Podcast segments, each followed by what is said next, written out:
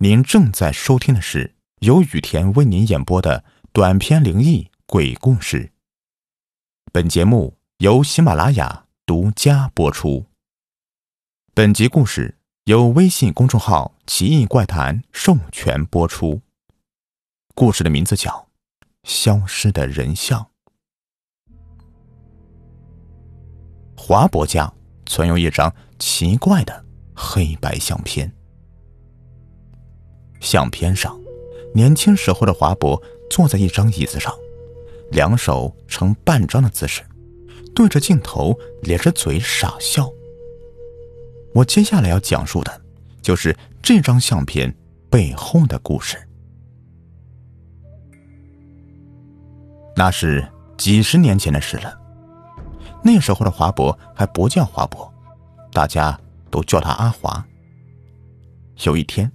阿华去朋友家吃饭，酒桌上一时贪杯喝多了，朋友担心他酒醉后骑车回家不安全，极力挽留他住一个晚上。那时中元鬼节刚过不久，纵然是喝了不少的酒，阿华也没胆量大半夜的一个人骑车走那条隐藏在丛林中的山路。山野人家长大的孩子，自小就经常接触到一些怪力乱神的事情。所以阿华对黑夜里的大山充满了敬畏。既然朋友给了个台阶，阿华也不推辞，跟人家借了一床棉被，在沙发上顺势躺下了。第二天，阿华是被鸡的叫声给吵醒的。天刚蒙蒙亮，晨曦的微光透过窗户射了进来。阿华起身走到窗户旁，起雾了。院子里的树都隐藏在雾中，只能看到模糊的影廓。想着今天家人还要去收割稻谷，阿华在院子里的水井处打了一盆水，胡乱的洗了一下脸。清冽的冷水刺激到皮肤，阿华整个人也清醒了不少。时间太早，也不好跟主人家道别，阿华就轻轻的带上门，骑着自己的摩托车。回家了。时候尚早，路上一个人影也没有。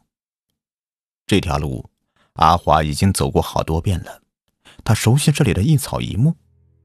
就是因为太熟悉，每经过一个地方，阿华的脑子里总会不自觉的闪现出关于这个地方的典故，那些光想着就让人头皮发麻的典故，让阿华既害怕往前赶路。又想着要骑快点早早的逃离身后的不祥之地。不远处那棵歪脖子树，早前有个人在那棵树上吊死过。后，前面有个洼地，早些年有个屠夫在那里被人抢劫杀害了。右边的这个小山包呀，记得前几日那里刚起了一座新坟。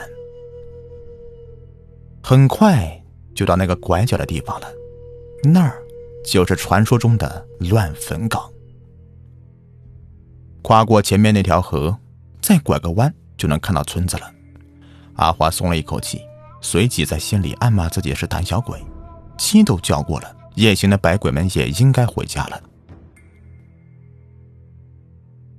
阿华过了河，此时雾虽然还没有消散，但还是可以隐约看到路边还没来得及收割的稻子，还有不远处的树。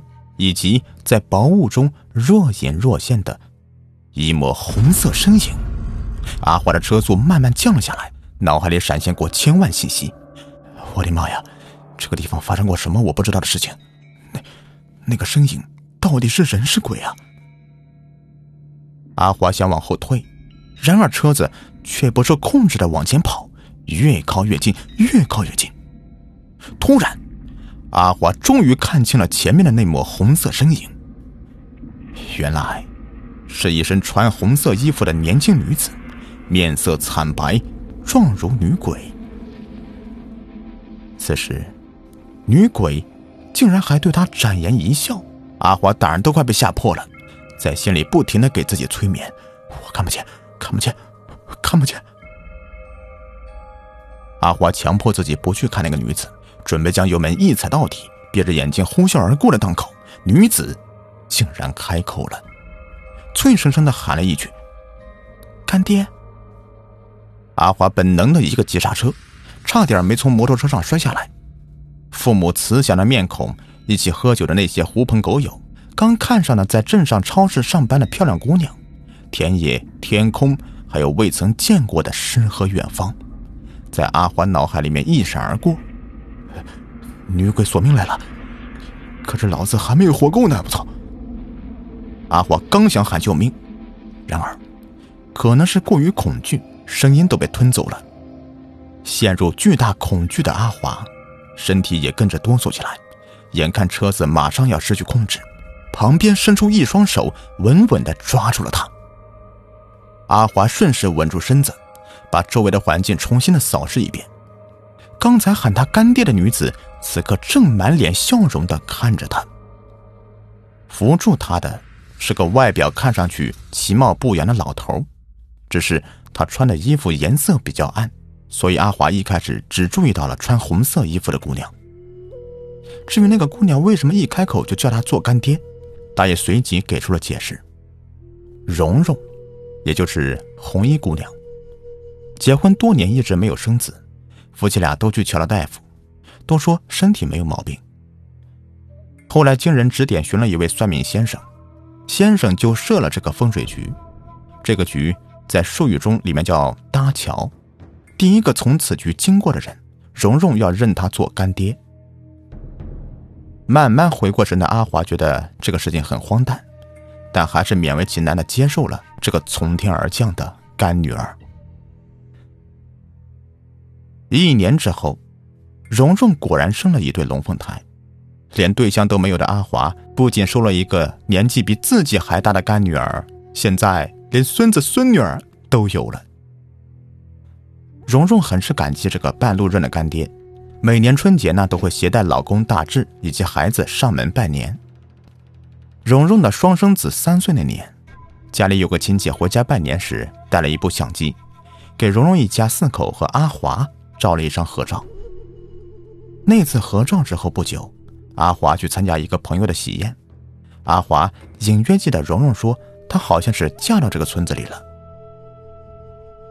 喝完喜酒后，天色尚早，阿华寻思着去蓉蓉家坐坐。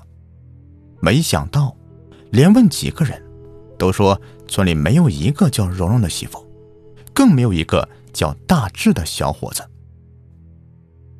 可能蓉蓉家的地方正好和这个村子同名吧，找不到人的阿华呢，也只好这样安慰自己。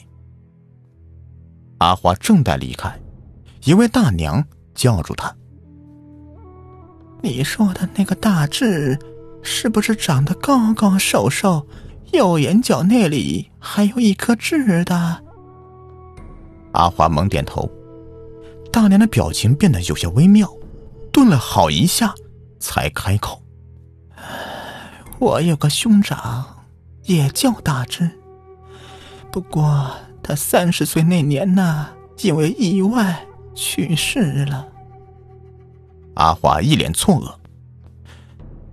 我兄长去世时尚未成家，我父母曾经给他配过一桩冥婚。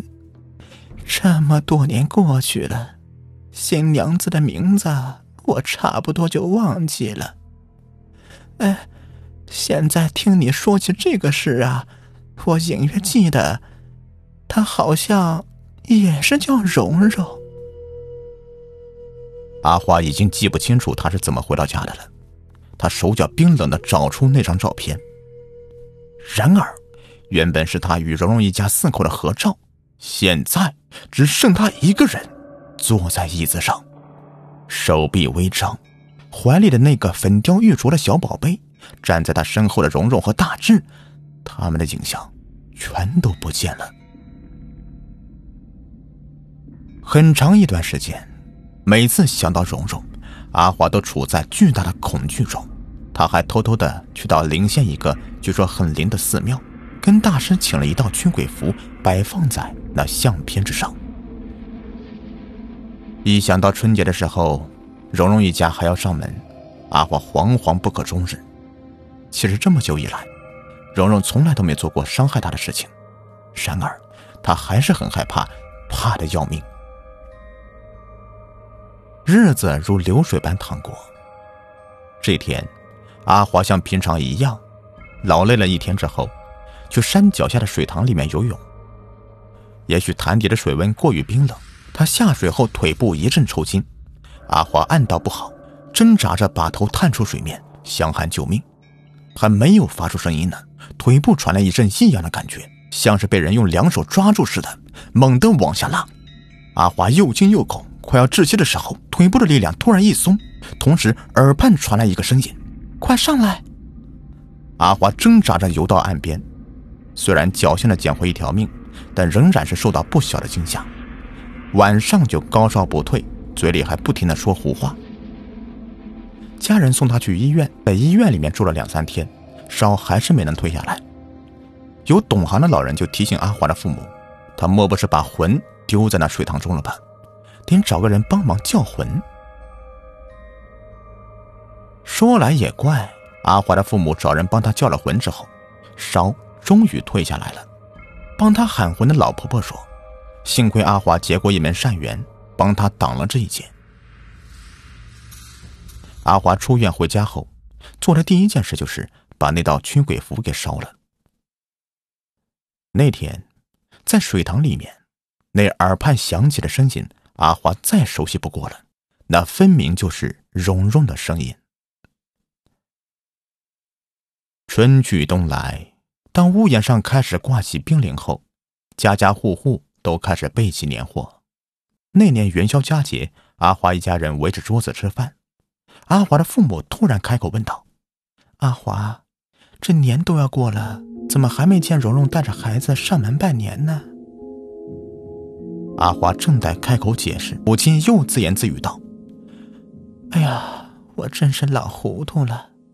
民间信这穷子之事认干亲的，愿望达成之后，一般只用还三年愿。”